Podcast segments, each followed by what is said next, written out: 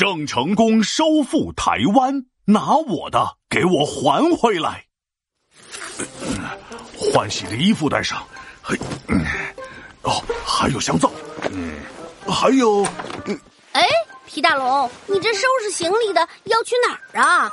我去找我一个远房的表哥，有一些日子没见他了，怪想他的。嘿，你表哥也是一条龙吗？他住在哪里呀？远不远啊？当然喽，他也是一条龙，不过没我厉害。嘿嘿，他住的不远，就在台湾岛旁边的一个小小的岛上。那里啊，有蓝天，有大海，生活多姿又多彩。哇，这也太好了吧！皮大龙，我也想去。好是好，就是小，两个人要同时去，一个人被挤下岛。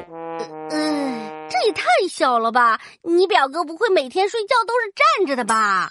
嗨，没事儿。哎，你要是嫌这个岛小，我可以带你去旁边的台湾岛玩。台湾岛？没错，台湾岛特别好，它是中国最大的岛，不仅面积特别大，上面的物产也不少，有凤梨呀，有香蕉，世家长满小包包，风土人情更不错，看山看海呀，看波涛。嘿嘿。哎呀，皮大龙，这台湾岛也太好了吧！你都给我说饿了。这个台湾不仅你觉得好，有些坏人也觉得好。在明末清初的时候，荷兰人就殖民过它三十八年的时间呢。哼，这些荷兰人也太坏了。不过，皮大龙，什么叫殖民啊？嗨，不知道你哼那么大声干什么？殖民就是其他国家跑到你的国家，霸占你的资源，霸占你的地，还要霸占你的劳动力。这也太坏了吧！是啊，台湾从古至今都是咱们中国的地方，没想到居然被荷兰霸占。还好出了个大英雄郑成功，把台湾成功收复。这郑成功是谁呀？他到底是怎么收复台湾的？快快快，快给我讲讲！我最喜欢听故事了。那你还记得我上次跟你说的南明吗？清朝定都北京后，南边有个叫郑芝龙的人，拥戴朱元璋的九世孙朱玉建在福州当了皇帝，年号龙武。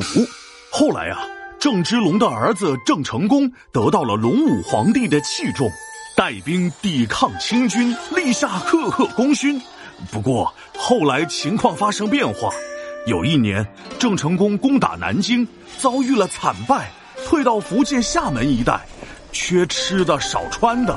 俗话说“穷则思变”，郑成功想啊，这样下去可不行，得想想新办法。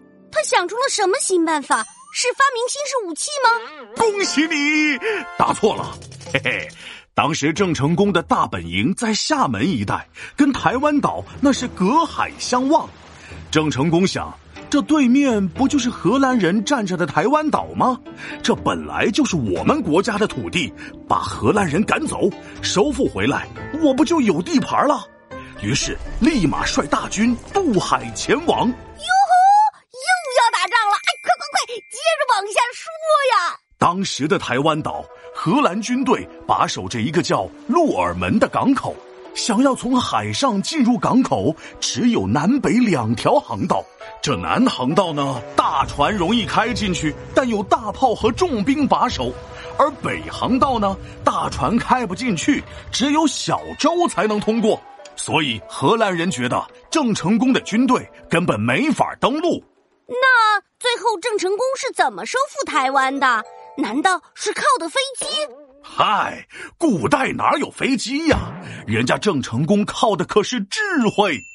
郑成功是特别懂大海的人，知道什么时候会涨潮，什么时候会落潮，所以他看着日历选一天，大潮水涨到岸边，北航道里全是水，坐着大船往里对，神兵突降在眼前，何军想赢我看悬。哇，等涨潮了，从北航道进，郑成功也太聪明了吧！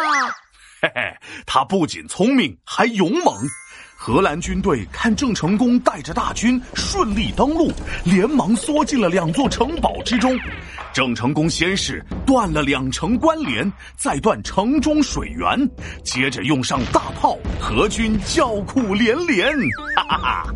就这样，郑成功打败了荷兰军队，赶跑了侵略者，收复了台湾。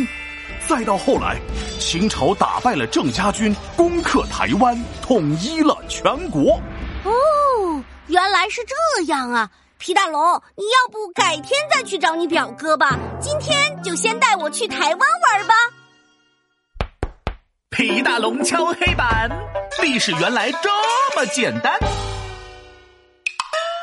台湾自古属中国，明末清初荷兰夺，郑成功他来收复，山河统一大中国。